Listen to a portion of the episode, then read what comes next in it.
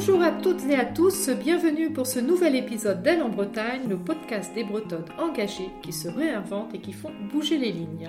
Je suis Marie-Cécile, sa fondatrice, et aujourd'hui j'accueille Alice Vitou, créatrice de la fresque Océane et présidente de l'association éponyme. Et nous enregistrons dans les locaux du Club de la Presse de Rennes qui nous accueille pour cet épisode. Alice se passionne pour le monde marin et notamment les impacts du dérèglement climatique sur l'océan. En 2019, Alice a créé la Fresque Océane, un atelier de sensibilisation pour faire découvrir l'océan de manière systémique. Ton souhait, Alice, est de donner à tous les clés pour agir et protéger le monde marin, car comme tu le dis, l'océan est partout, dans notre assiette, dans nos maisons, nos médicaments, et nous l'ignorons. Bref, un sujet qui me tient aussi beaucoup à cœur. Je te remercie Alice d'avoir accepté mon invitation et je suis ravie de faire cet épisode avec toi. Merci, je suis ravie également. Et comme à mon habitude, Alice, je vais commencer par te demander de te présenter, de nous raconter ton parcours avant la fresque Océane. Bonjour, euh, donc je m'appelle Alice Vitou, je viens d'avoir 40 ans. Euh, j'habite à Rennes, mais je suis d'origine lyonnaise. Je suis de formation ingénieur, donc j'ai travaillé pendant 10 ans dans les, grandes chaînes de télé, les médias, euh, plutôt sur Paris. Et euh, au bout de dix ans de bons et loyaux services, on va dire, euh, j'ai envie de prendre le large. Et donc je suis partie faire un tour du monde avec mon compagnon pendant un an.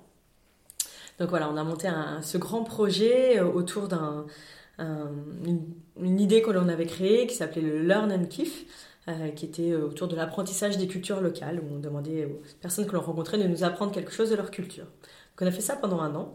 on a fait un blog, on a écrit un livre à notre tour, donc ça nous a beaucoup plu. Et en fait, en rentrant, on a pris conscience bah, des enjeux du dérèglement climatique. On a découvert la fresque du climat. On a pris conscience bah, de tout le, carbone que l'on avait euh, euh, consommé, on va dire, pendant notre tour du monde et tous les avions que l'on avait pu prendre. Et donc, c'est là que, on va dire, une certaine prise de conscience s'est mise en place. Euh, moi, j'étais passionnée par l'océan depuis toujours. Je voulais être océanographe, mais j'ai pas suivi cette voie-là. Et, donc, du coup, c'est là que l'idée a germé de maintenant, voilà, m'investir vraiment dans ces deux sujets qui me tenaient à cœur, qui étaient euh, la lutte contre le dérèglement climatique et la préservation de l'océan. La fresque Océane, alors, alors je sais que c'est euh, inspiré de la fresque du climat, que tu as été d'ailleurs euh, tout début de la fresque du climat. Donc voilà. Le lien. Le lien. Et, et peut-être aussi une petite parenthèse sur ce qu'est la fresque du climat. Oui, bien sûr. Donc en fait, euh, la, fresque du climat, donc je l'ai découvert en, je crois que de mémoire, ça 2017, euh, par son créateur, qui est donc Cédric Riegenbach. Euh, le, but de cet atelier, le but de son créateur, c'était de faire prendre conscience des causes et des conséquences du dérèglement climatique par un jeu qui soit ludique et collaboratif. Donc en fait, il a créé ce jeu, c'est 42 cartes, et chaque carte euh, est un élément, on va dire, euh, de la chaîne. Ça part des activités humaines jusqu'à toutes les conséquences qu'il peut y avoir sur le dérèglement climatique, en passant par la montée des eaux, les problématiques euh, au niveau des ressources agricoles, etc.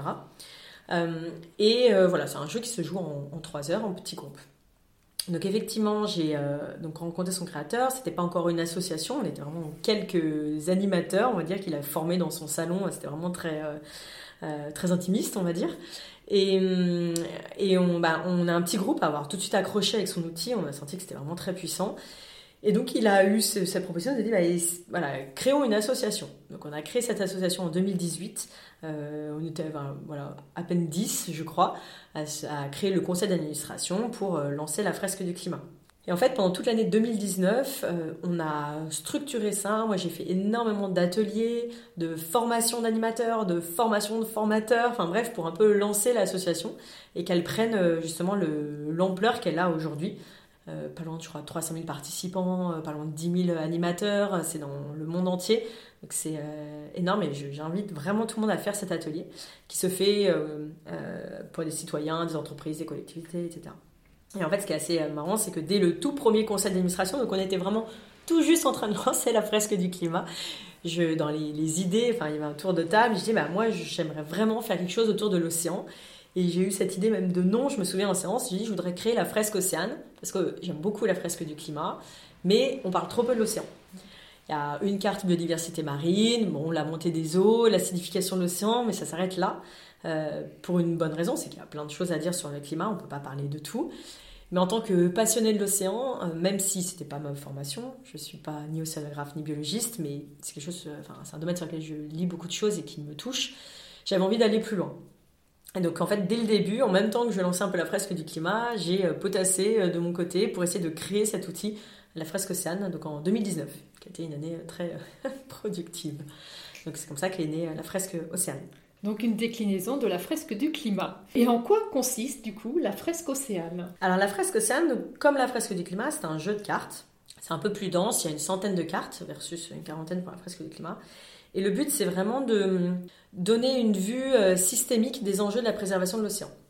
En fait, on voit quand on s'intéresse un peu à ce sujet-là, on va avoir euh, des, structures qui peuvent être associatives ou privées qui vont euh, vraiment euh, être engagées, par exemple, sur la, question de la pollution, la pollution plastique, bien entendu. On en a d'autres qui vont être beaucoup plus sur le sujet de la gestion des ressources halieutiques, de la pêche, de la surpêche, d'autres sur le climat. Mais en fait, je me suis dit qu'il y avait vraiment un enjeu sur le fait de faire prendre conscience justement de l'ensemble de ces sujets, puisque les scientifiques le disent eux-mêmes, c'est pas les océans, c'est un océan, donc c'est pareil, c'est pas différentes thématiques, tout touche en fait euh, l'océan. Et l'océan, c'est quand même euh, plus de 70% de la surface de notre planète, c'est le, cœur de, de, cette planète, l'origine de la vie. Donc dans cet atelier, on voit vraiment l'ensemble des thématiques, euh, on va dire dans six mini-jeux. Euh, on va parler des apports de l'océan, on va avoir une thématique sur la biodiversité marine, on va jouer avec les cartes, on va devoir retrouver faire le lien entre des énigmes et des espèces marines. Euh, on a toute une partie sur la pêche, où on doit retrouver quel engin de pêche a pêché quel poisson, quels sont ses impacts. Euh, une partie sur les industries maritimes, où on va parler aussi bien des porte-conteneurs que des extractions de matières premières, ou bien sûr des éoliennes en mer, une partie sur le climat et une partie sur la pollution. Donc c'est très vaste, plein de sujets différents, et c'est justement l'enjeu. On ne peut pas rentrer dans le détail de, tout. C'est de donner vraiment euh, des bribes d'informations sur tout ça, pour qu'ensuite les participants, euh, ben, leur curiosité va être piquée sur des sujets différents. Ils vont envie, certains vont avoir, envie de creuser un peu plus peut-être la pêche, d'autres peut-être d'autres sujets, et ils vont avoir plein d'informations pour justement euh, avancer sur ces sujets. Et puis l'autre point, c'est que je voulais pas juste être sur le constat, qui, c'est vrai, n'est pas euh, toujours euh, euh, constitué de bonnes nouvelles quand on regarde les activités humaines, mais d'essayer de l'orienter aussi sur les actions dès l'atelier.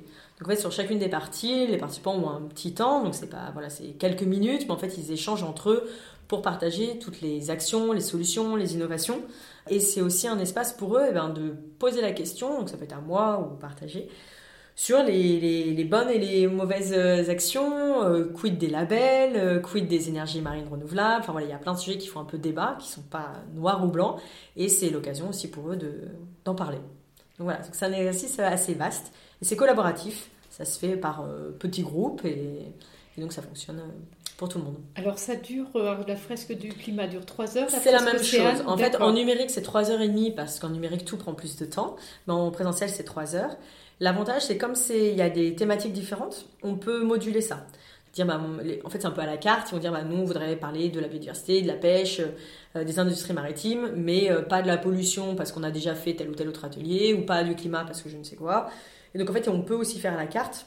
Donc, en fait, moi, je m'adapte. D'accord. Et combien de participants par euh, fresque? Alors en fait, c'est par animateur. Généralement, un animateur expert, on va faire 12 personnes en digital et on va dire 18 personnes, en fait c'est par groupe de 6 euh, en présentiel. Donc ça fait trois tables de 6. Pour être moi-même animatrice de la fresque du climat, il y a aussi plusieurs étapes et il y a notamment une, phase ressentie dans la fresque du climat, parce que comme tu le dis, il n'y a pas que des bonnes nouvelles. Au travers de la fresque Océane, c'est le cas. Et est-ce que euh, il y a vraiment des ressentis qui sont des prises de conscience qui peuvent être euh, assez marquées pour les participants?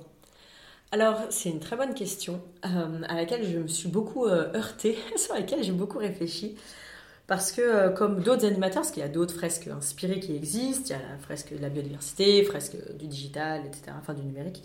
Forcément, on est tous inspirés de notre fresque mère, si je puis dire, qui est la fresque du climat. Et effectivement, dans la fresque du climat, il y a une phase ressentie autour des émotions qui est essentielle parce que c'est un sujet qui peut être, pour un certain nombre de participants, un certain choc, ce qu'on appelle le mur du climat. Donc le moment où vraiment on prend conscience. Sur la fresque océane, c'est pas exactement la même chose. J'ai aussi fait des tours d'émotion, mais en fait, ça ne fonctionnait pas.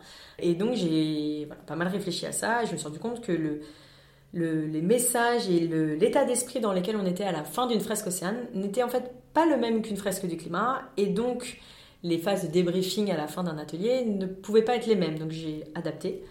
Parce qu'en fait, euh, dans une fresque océane, euh, en fait, il n'y a pas cette prise de conscience choc comme on peut avoir sur le climat, puisque malgré tout, on sait tous qu'il y a de la pollution, on sait tous qu'il y a quand même un peu de surpêche, on sait tous qu'il euh, y a un lien entre climat et océan, même si on n'a pas beaucoup de données dessus, on en a quand même un peu conscience.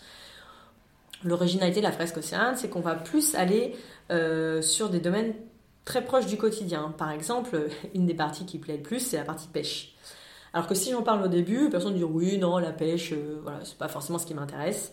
Et en fait, c'est systématiquement une des parties qui euh, soulève le plus de questions, de, d'interrogations, et, à chaque fois, euh, je suis moi-même obligée de, couper un peu le temps hein, et de, pour passer à la suite, parce que c'est une partie qui plaît. Parce qu'on est plus proche de notre assiette, parce que les personnes, du coup, se disent, mais alors, mon saumon de Noël, est-ce qu'il faut que je l'achète plutôt sauvage ou bio? Et donc, en fait, ça soulève vraiment les, les foules, on va dire. Et donc on est plus dans... Il y a de l'émerveillement, on n'est pas que dans le choc, il y a toute la partie émerveillement sur la biodiversité marine, la partie compréhension, ça se joue un petit peu différemment. Donc on va plus être sur des tours d'engagement à la fin, sur euh, ce, type de, discussion. Intéressant. Là, tu disais par rapport à, cet émerveillement que l'on peut avoir, peux-tu nous parler un petit peu de l'océan, sa magie, la résilience, enfin sa biodiversité, euh, parce qu'on peut vraiment parler de magie en fait. moi j'ai un, vraiment un amour pour la biodiversité marine. Je je ne sais pas l'expliquer, mais enfin je me ressens vraiment connectée à ces espèces. Ça, en fait, ce que je trouve extraordinaire, c'est euh, en tout cas, si je parle de ce que moi je ressens, je trouve que c'est aussi bien les toutes petites espèces. En fait, j'aime autant les espèces petites et inconnues, euh, comme le plancton, euh, comme tous ces micro-organismes, que les espèces entre guillemets mal aimées, comme les requins, voilà, c'est un peu l'exemple classique, que les, les, baleines, voilà, qui vont plus facilement nous toucher, ou les, les cachalots. Enfin, et en fait, chaque espèce, ce que j'aime, c'est se rendre compte qu'en fait, on ne les connaît pas beaucoup. Euh, bon, c'est tout à quoi ressemble une étoile de mer. Euh, mais est-ce que vous saviez que quand on la retourne, euh, on voit qu'il y a une petite bouche et qu'en fait, elle sort son estomac de son corps pour manger ses proies à l'extérieur de son corps. Donc voilà, vous pouvez voir des vidéos d'étoiles de mer qui mangent leurs espèces à l'extérieur de leur corps. C'est des choses comme ça assez étonnantes, on va dire. Ou que le sexe des tortues est déterminé par la température de leur nid que donc avec le dérèglement climatique, forcément, c'est euh, influencé. Il y a plein de choses comme ça euh, étonnantes, ou savoir que le plancton, euh, en fait, n'a rien à voir avec la taille du plancton. Le plancton peut être immense. Les méduses, c'est du plancton. Alors que généralement, on pense que le plancton, c'est tout petit.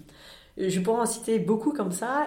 Et en fait, c'est ça que je trouve extraordinaire, c'est qu'il y a les espèces qu'on connaît, et on se rend compte qu'on ne les connaît pas tant que ça. Et ensuite, il y a toutes celles qu'on ne connaît pas. Et aujourd'hui, on estime qu'on en connaît, euh, on va dire, 240 000, 250 000, et qu'il y en a au moins 2 millions à découvrir. Donc 2 euh, millions en tout, ça peut même monter jusqu'à 10 millions. Euh, donc il y a beaucoup de choses à, comprendre, et dans à la fois les espèces et à la fois les interactions entre les espèces. Et, ça, c'est important de l'avoir en tête, c'est quand on, essaie de comprendre les écosystèmes. Les écosystèmes, il y a vraiment l'environnement, donc la colonne d'eau, les fonds marins le vivant, donc euh, animal ou végétal, euh, et toutes les interactions. Et là, on est vraiment loin de, tout comprendre bah, voilà, sur tous les maillons de la chaîne. On, commence à, percevoir qu'effectivement, quand on enlève des maillons de la chaîne, tout se dérègle, mais euh, comment la résilience des espèces est incroyable, les coraux, on voit qu'il y a des espèces qui sont plus résilientes que d'autres, comment est-ce qu'ils survivent au dérèglement climatique ou pas. Donc c'est un, vaste sujet, on peut, faire une fresque honnêtement sur chacun des, chacune des espèces, largement. Comme tu dis, on cherche aujourd'hui à aller sur Mars, dans, l'espace. On, on, en a entendu parler récemment. Finalement, on connaît euh, très peu l'océan. Et tu dis aussi que l'océan est partout, même quand on habite à 600 km de la mer. C'est ça. C'est la première prise de conscience. Euh, je pense que ça vient peut-être du fait que bah, j'ai vécu les, les, 20 premières années de ma vie à Lyon. Donc je pense que je nourris une certaine frustration de n'avoir jamais vraiment vécu au bord de la mer. Donc ça me tient particulièrement à cœur de montrer qu'en fait on peut être à plusieurs centaines de kilomètres euh, de la mer et en fait avoir un lien au quotidien. C'est-à-dire que si on prend votre journée du matin au soir, ça va de l'eau que vous allez utiliser pour prendre votre douche, mais aussi tous les les gels douche, tous les produits que vous allez utiliser, qui vont euh, passer dans, dans les canalisations, qui vont pas tous être nettoyés par les stations d'épuration, euh, par les fibres de vos vêtements qui vont passer dans vos machines à laver et qui vont polluer l'océan, euh, par votre voiture que vous allez prendre qui va bien sûr émettre des gaz à effet de serre, mais aussi la poussière des pneus de notre voiture qui va bah, être une des premières causes de pollution en microplastique de l'océan. Voilà, jusqu'à bien sûr notre assiette, tout ce que l'on consomme qui est passé par un porte-conteneur à 90%.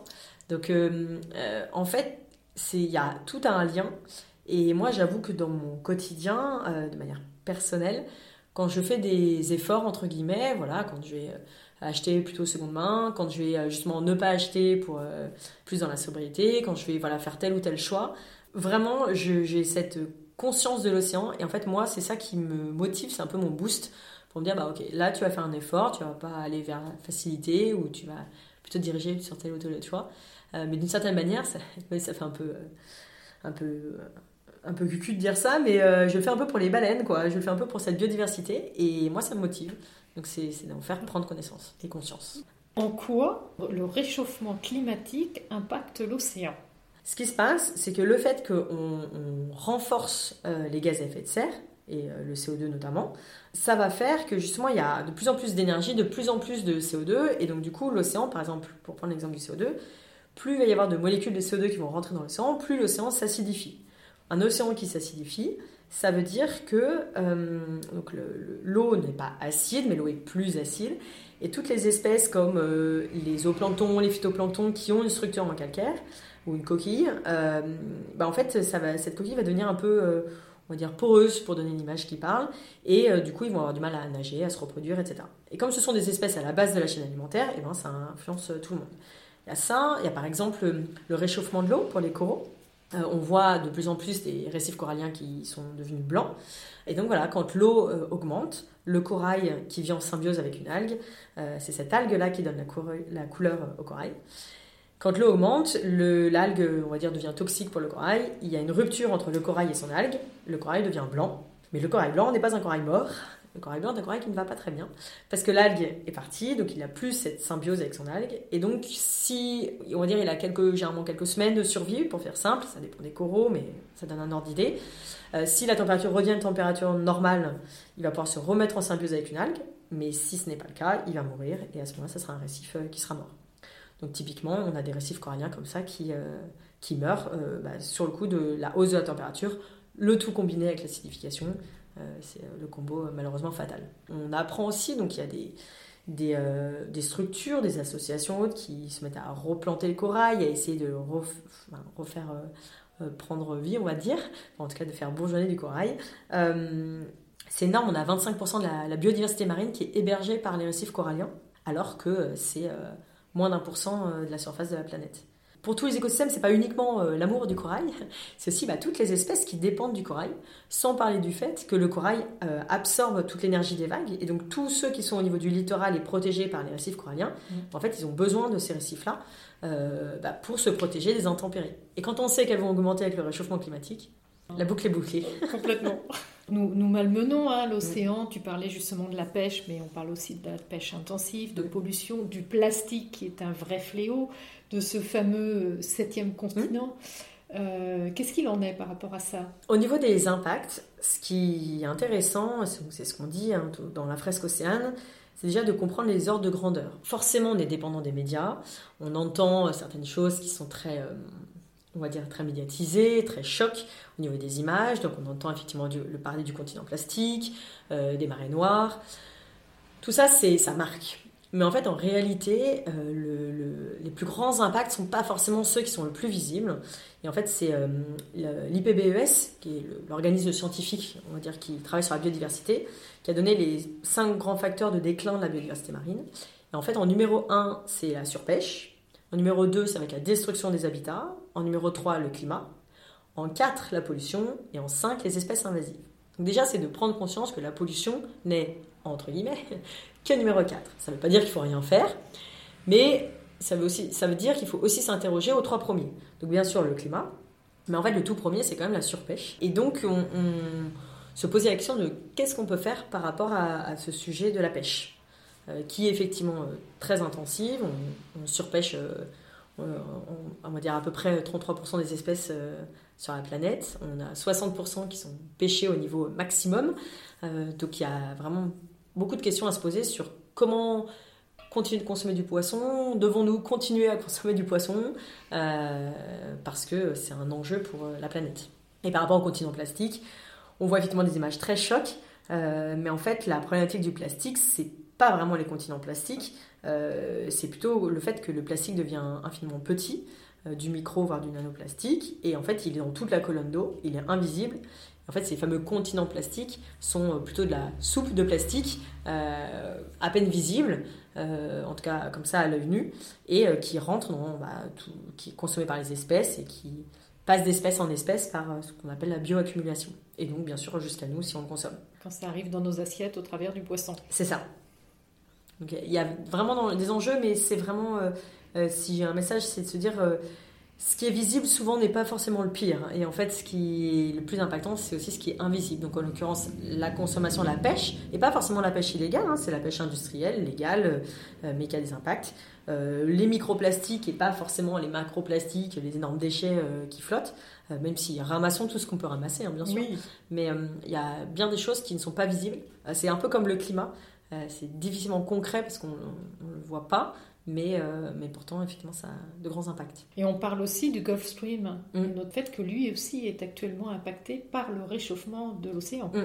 Le, les, les, courants euh, océaniques à l'échelle de la planète sont, sont touchés par euh, l'ensemble de ces, ces, phénomènes, notamment le, le, lien avec la banquise, puisqu'en fait, la, la, banquise, on va dire, est à la base de tous les courants océaniques, puisqu'en fait, quand la banquise se forme, le, sel qui est compris dans la banquise, tombe, alourdit l'eau, et en fait c'est ça qui est un peu à la base de tous les, courants. Donc je simplifie un peu, mais tout ce qui va être circulation en fait est, lié aussi à, cette formation de banquise. Et, effectivement, on se rend compte que les courants sont affectés, peuvent alors ralentir, peuvent en tout cas être modifiés. Donc voilà, il y en a qui vont dire est-ce qu'il ralentit, est-ce qu'il accélère Il va plutôt a priori ralentir, mais il n'ira pas jusqu'à s'arrêter. Mais ce qui est sûr, c'est que on a du mal à percevoir aujourd'hui, malgré toutes les connaissances qu'on peut avoir, qu'est-ce qui va se passer en fait? Euh, Est-ce qu'il va ralentir? Comment? Et quand il va ralentir, quelles vont être les conséquences? On dit qu'effectivement, probablement qu'en Europe du Nord, plutôt, ça va plutôt refroidir notre climat. Voilà, on peut égoïstement, en tant que Français, se dire bon, bah, c'est pas plus mal pour nous. Mais quelles vont être les conséquences ailleurs? Enfin, ça, ne change pas le fait que la globalité de la planète se réchauffe. Mais honnêtement, on, joue avec quelque chose qu'on maîtrise encore euh, très mal. C'est pour ça que tout ce qui est lié justement à cette question des, courants, toute la géo-ingénierie qu'il peut y avoir par rapport au climat, c'est, c'est très complexe et euh, on, fait un peu l'apprenti sorcier parfois parce qu'on a du mal à, comprendre euh, tout ça. On n'a pas beaucoup de recul en fait sur toutes ces sciences encore. Compliqué. Alors on est très très fort pour développer des technologies très puissantes, très innovantes pour aller creuser des, des puits de forage voilà, dans les, dans les hautes mers, à plusieurs, plusieurs kilomètres de profondeur. Donc ça, quand on est vraiment motivé, on sait faire. Mais euh, explorer, enfin la, surface, quand on y pense, c'est juste gigantesque. Il y a la surface, mais il y a tout le volume.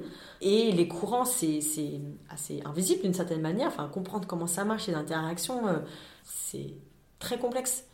Donc on, manque encore un peu de recul. Donc euh, c'est pour ça que la science est juste indispensable. Donc c'est essentiel qu'il y ait des personnes qui vraiment euh, travaillent dessus euh, et, essayent de nous aider à mieux comprendre pour mieux anticiper ce qui va se passer. on est obligé d'avancer et de toute façon d'agir euh, en même temps. Pour revenir à la fresque Océane, tu nous as expliqué un petit peu comment se déroulait l'atelier.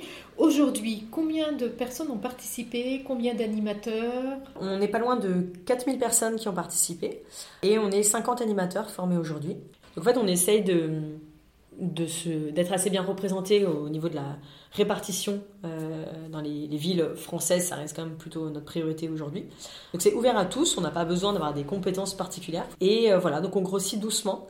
On se forme entre nous, on a des océanographes, des biologistes, des experts euh, éoliennes.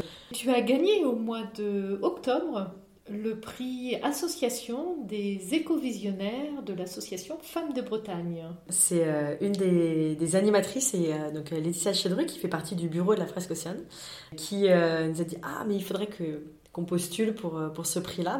Pour nous, c'était une, bah, voilà, une belle reconnaissance sur cette association qui est toute jeune. Et c'est vrai qu'on est hum, assez nombreux sur le territoire breton. Les, Bretons sont quand même assez engagés sur ce sujet.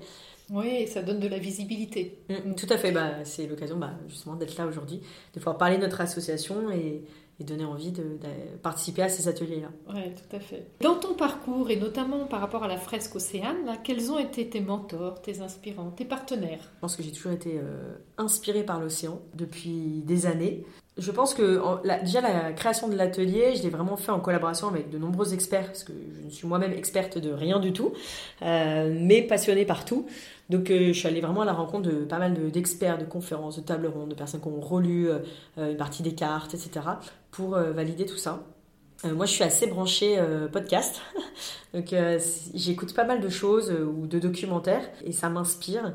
Donc aussi bien des personnes comme François Sarano qui va nous parler de son amour pour les, cachalots et avec un, voilà, une verve qui, lui est propre et je trouve juste rayonnante, que euh, Guillaume Néry qui va plonger et, partager bah, le tout en images. Euh, voilà. Mais j'aime aussi beaucoup écouter. Alors moi, j'adore le domaine de la pêche.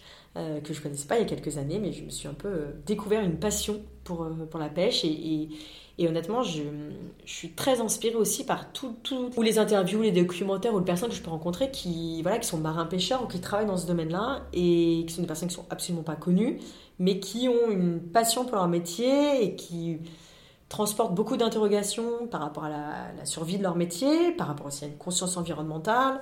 Et donc vraiment, euh, les personnes qui, gravitent autour de la pêche artisanale, euh, je trouve que c'est quelque chose qui est vraiment euh, inspirant et, au, cœur de beaucoup de questionnements en fait sur parce qu'ils sont là pour nous nourrir, c'est comme les agriculteurs, donc ils nourrissent, ils ont un enjeu, ils ont un amour pour l'océan, un certain respect aussi pour l'océan qui leur permet de faire leur métier, tout en se disant bah il faut pas qu'on le vide, mais il faut aussi qu'on en vive.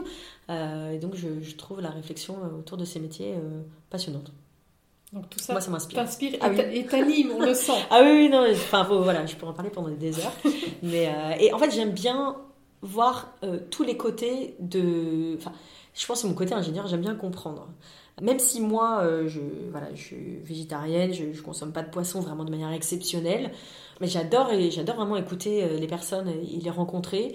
Et ça peut être aussi bien de la pêche artisanale, forcément que je, je prône un peu plus, notamment dans les ateliers, puisque c'est ce qui est quand même moins impactant, on va dire, et, plus respectueux. Je peux être tout aussi passionnée par voir euh, bah, des personnes qui travaillent sur euh, des shell usines, enfin voilà, des, gros navires, et, d'essayer de vraiment comprendre en fait euh, les, différents parties et pas juste voilà se mettre des œillères et écouter que ceux avec lesquels on est d'accord. Donc c'est ça que je trouve intéressant pour comprendre un peu bah, tous les tous les prismes. Puis parfois ça nous met une bonne claque. Et parce qu'on voilà, on connaît pas trop, on a des idées un peu toutes faites et préconçues, et on se rend compte que bah, on se trompe. Et que c'est pas si simple. non, non, c'est pas si simple. Voilà, c'est pas noir ou blanc. Et c'est surtout, euh, je trouve, euh, on peut lire dans les livres autant qu'on veut, mais il y a des hommes et des femmes derrière. Et de comprendre ce qu'ils vivent, ça permet de, bah, de relativiser un petit peu la pensée qu'on peut avoir euh, en tant que citadin avec un, métier tertiaire. et comme ça, on a plus de billes ensuite pour, euh, pour agir. Oui, tout à fait, c'est vrai. On, prend, on a un peu tous les angles possibles. C'est ça. C'est clair. Et pour les mois, les années à venir, quels sont tes projets? Au niveau professionnel, euh, bah, je continue de développer la fresque océane. Dans l'atelier dans lequel il est, enfin le format qu'il a aujourd'hui, on réfléchit aussi à développer des formats, euh, on va dire, alternatifs, plus spécialisés dans certains domaines, des formats voilà, un petit peu différents. Euh, et puis j'accompagne aussi euh, des différentes structures, donc ça peut être des entreprises, euh, pour avoir des pratiques, on va dire, plus positives par rapport à l'océan, moins, impactantes, notamment avec le, référentiel de la mer qui a été monté par la Fondation de la mer. Donc voilà, ça permet d'avoir un peu une structure et une méthodologie pour accompagner les entreprises. Euh, et j'accompagne également des structures comme, euh, on a parlé juste avant, euh, l'école de l'exploration, qui a été montée par Marie Dotzenberg, donc à Saint-Malo, pour faire dire un espace de rencontre pluridisciplinaire autour de l'océan. Et donc on monte des séminaires comme là sur toute l'année 2022 autour de thématiques comme voilà, les algues, le climat, le transport à la voile. C'est des séminaires ouverts à tous sur deux jours. Et voilà, ça va permettre à, chacun de se rencontrer, de mélanger scientifiques, société civile, élus, étudiants, autour de thématiques liées à l'océan. Généralement, quand il y a un lien avec l'océan et un, engagement, je, suis, je suis partante. Et quelles sont tes fiertés dans ton parcours? Alors je dirais que la, première fierté qui me vient à l'esprit à chaud, c'est euh, de ne pas avoir euh, suivi la voie qui m'était toute tracée. Euh, parce que étudiante, voilà, j'ai écouté la voix de mes parents qui m'ont dit Alice fait un diplôme d'ingénieur, tu peux le faire, tu, verras après si tu veux te spécialiser. Alors, c'est pas une critique parce qu'honnêtement, je pense qu'ils ont eu raison et je suis ravie d'avoir eu un diplôme d'ingénieur, ça m'a ouvert plein de portes. Mais je suis assez fière d'avoir quand même été, je sais pas si je peux dire têtu, mais en tout cas d'avoir tenu bon et certes d'avoir eu mon diplôme, mais euh, d'avoir écouté mes, bah, la petite voix intérieure euh, pour être aligné avec, euh, avec ce que j'aimais. Et quand justement, au bout de, de 10 ans, en tant que chef de projet, voilà, un peu, on va dire, bien vu par tous les, les RH de, de, mon environnement, où j'aurais pu honnêtement continuer ma carrière tranquillement et gravir tous les échelons, bah en fait, je me suis dit, bah non, ça ne me correspond pas. Moi, j'ai pas envie de faire ça. Euh, voilà, on n'a qu'une vie, donc j'ai fait ce break, j'ai fait ce tour du monde.